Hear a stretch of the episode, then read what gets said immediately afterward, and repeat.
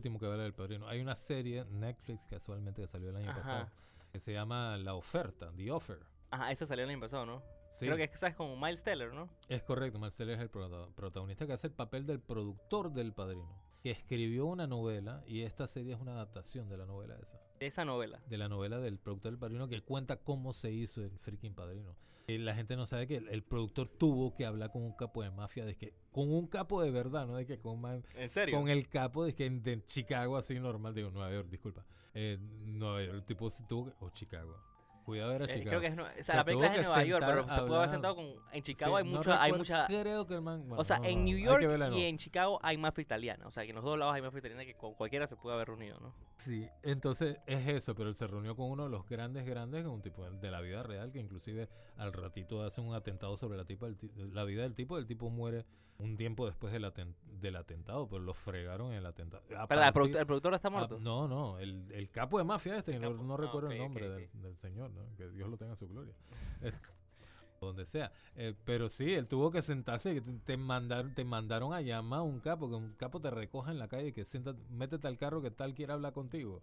Así mismo, así. Pero, pero, pero, pero él, pero él lo localizó primero, ¿no? ¿Cómo fue eso? No, no, es que lo que pasa es que, y la gente olvida, pues, que el libro mismo del padrino que hizo Mario Puzo Ujú. fue un libro que fue un bestseller indiscutible, pero que la sociedad italiano-americana en Estados Unidos, eh, obviamente en Estados Unidos, lo criticó muchísimo porque sentían que los dejaban mal a ellos, los- lo hacía ver mal a la sociedad italiana. Entonces tuvo manifestaciones, etcétera, crearon una liga italiana para hacer lobby para que la, la- primero la novela no, no, no saliera y después la película que ya estaba en producción. Eh, y el que los que lideraban esta liga italiana era la mafia italiana del momento.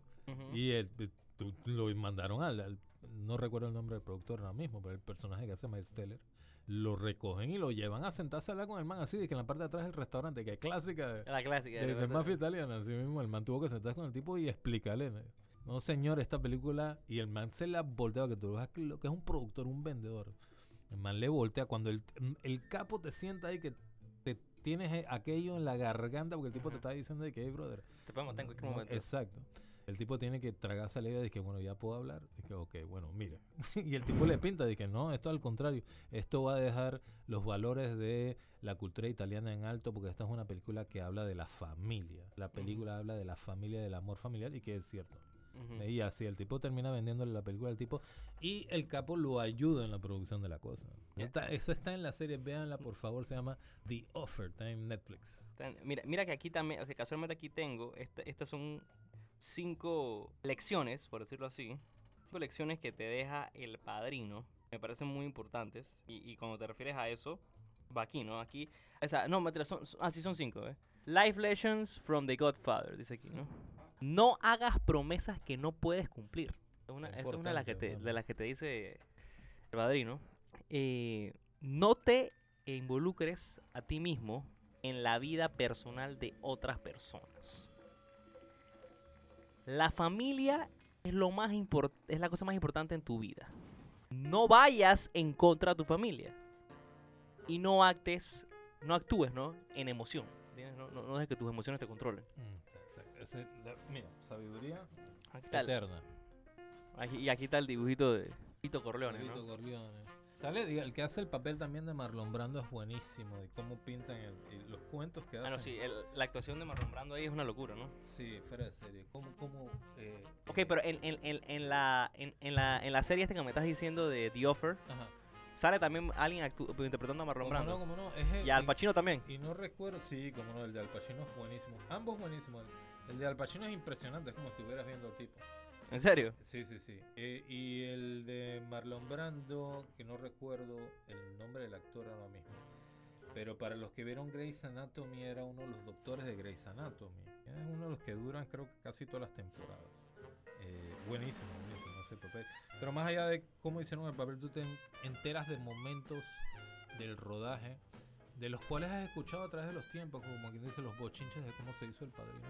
Y aquí te los apuntaron, o sea, te los ¿Y muestran específicamente la primera verdad. película o te la muestra La no? primera, sí, la Solamente la primera. Porque el productor, para que tú veas, que es un, era un tipo especial, ¿verdad? Él solo hace la primera película. No hizo la segunda. No, él no hace la y eso que la segunda viene pe- pega- pegada a Sí, la- no, a la él, primera, él ¿no? mismo, él, él se saca. Él eh, lo que quería era- era hacer cosas nuevas, ¿no? Era ese tipo de personas. Ya, ya yo hice esto, ya lo siguiente, les dejo la película a ustedes, ustedes hagan con ella.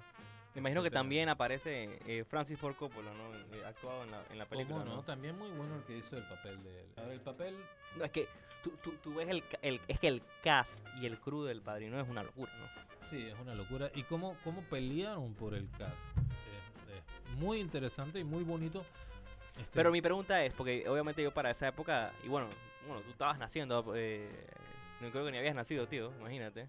Para la primera, creo que Creo que todavía no había. no habías nacido, tío. Entonces imagínate que, que te digo, por eso te digo, ¿no? O sea, que, ¿quiénes eran ellos? O sea, ¿qué, qué, qué, qué peso tenía, ¿no? Es, eh, ese, ese tipo de nombres, ¿no? Porque no sé si en esa época eran lo que son hoy día, ¿no? El caso de Robert Duvall, eh, James Caan, Diane Keaton, o sea, Sí, que hoy día son, de son que- leyendas del cine, ¿no? Exacto. James Robert De Niro en la segunda película. Bueno, y, y, no- sin decir Al Pacino y Marlon Brando, ¿no? Que, pero para ese tiempo ya.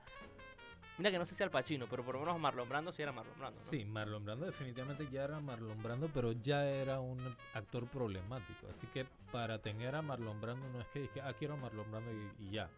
Eso fue tema de, de- de discusión.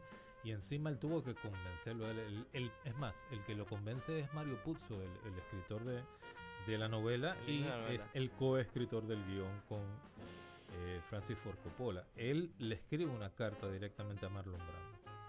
Y entonces, Mario Puzo.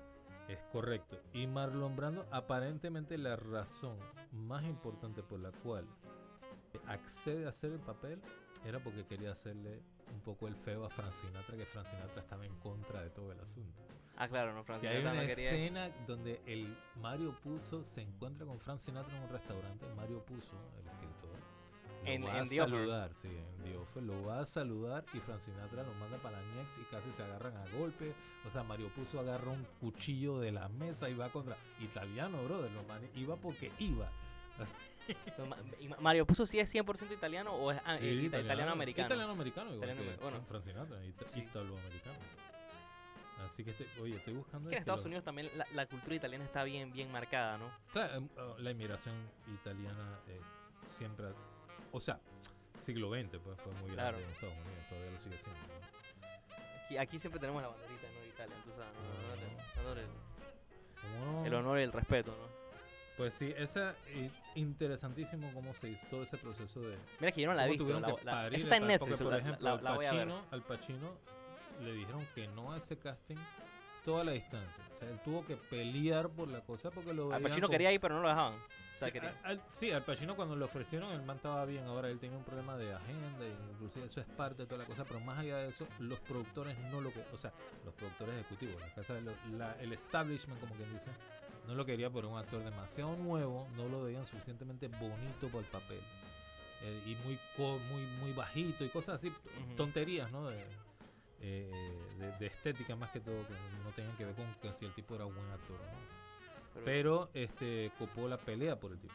No, el- y el resto es historia, ¿no? Porque creo que el papel de Michael Corleone eh, es una... O sea, para mí es una falta de respeto que Al Pacino no tenga un Oscar como, como Michael Corleone. Bueno, sí, es una de esas cosas. ¿no? El Eh. padrino, como no la, la- el, el establishment. No, pero bueno, la, la no segunda lo- película, la segunda película. O sea, Al Pacino...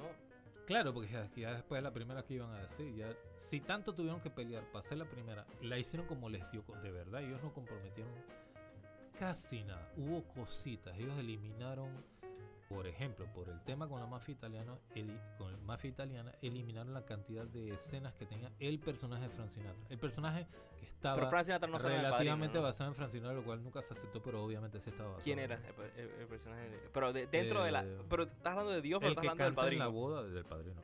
El, el que canta en la boda de Katie, la, la escena inicial que es la boda de la hija del padrino. El que está cantando, Johnny Fontaine se llama el personaje. Ese, es, ese es básicamente Frank Sinatra. Es básicamente Frank Sinatra. Y, en- y todo el Wow. mundo sabía como que Eso el es lo que no sabía.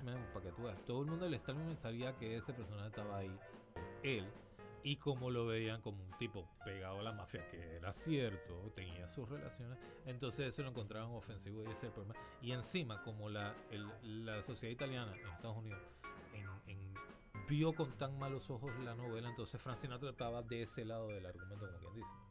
Mi- mi- Pero pasé la película, el, el trance básicamente, disculpen la, la- la- la palabra, pero la negociación que hizo eh, el productor con el grupo este italiano, uno del- del- de, las partes fue que no dijeran la palabra mafia en toda la película y la palabra mafia creo que se dice una vez. Este, y que la aparición de Johnny Fontaine no, no tuviera tantas escenas, así que creo que él tenía tenido dos escenas nada más. A partir de eso. Mira, es que yo, yo no me acuerdo ahorita mismo si me preguntas de que exactamente qué, en qué escena. O sea, me estoy acordando de la boda, pero, pero- pero todavía no, no, no- no reconozco al actor, no. Tendría que, que, es uno que así, volver a hacer un, así, un- un, Sinatra cuando rewatch. estaba joven, un man flaquito, así, descurrido. y- Con la voz así.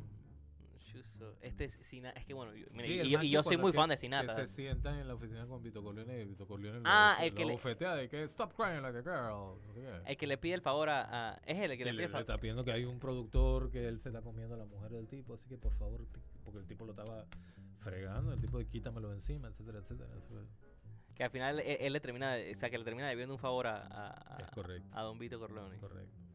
Que es el productor que le mandan la cabeza de caballo que le ponen en la cama a un productor de Hollywood, es ese que está fregando a Johnny Fontaine, Frank Sinatra. Oh, ya, ya. Ese es el man. Ya, ya te los cabos, ya te los cabos. Chuzo. Eh, es que no, el padrino, el padrino, wow. The Offer, entonces tengo que verla. Tengo The que verla. Eh, aquí ya una pregunta nada más capciosa. ¿A ti, cuál, a ti de las tres películas de Padrino, cuál es la que más? la segunda, obviamente. Digo, La es que es como, como hablar de. yo- todas las sagas grandes. Eh, la primera es especial, pero puede que tengas otra que te guste más. Y el Bla- Padrino es así, la primera es la primera. Pero la segunda es. Es que la segunda tiene muchas cosas, man. El, el, el- La segunda eh, eh, probablemente es la mejor secuela, ¿no? sí, no sé, si, de- no sé si de la historia, pero como película es mucho más. Que- El ritmo es distinto, es más artística, vamos a ponerlo así, por, por falta de mejor palabra. Mira, el único tema que yo tengo con la segunda es que yo no me la he visto una vez. Una vez he visto la segunda. Y además Entonces, que el ambiente, el momento histórico en que se hace la segunda también es muy interesante. Lo meten en la Revolución Cubana. sí, sí, sí, va- va- va- va- van a Cuba. Bueno, sí, o sea, sí, la, la trama está en Cuba y en realidad están en Puerto Rico. Y la parte que, que, que, que ves a Frodo y le dice, I know it was you. Sí. Esa parte es fuerte. eh, Y después lo que termina siendo el final ¿no? también es un- una... claro. Y, y tal vez hasta cierto punto ojalá y se haya quedado hasta la segunda. Aunque la tercera no es que es una mala película. ¿no? No es mala, pero no está al mismo nivel. Es correcto. O sea, Y pasa mucho tiempo. o sea la, la, la, la primera y la, y la dos pueden estar en la conversación de la mejor película de la historia, mientras que la tercera no está en esa No, conversación. pues, pero la primera y la segunda es, es, es- ese bien, calibre. Muy bien puesto, es verdad.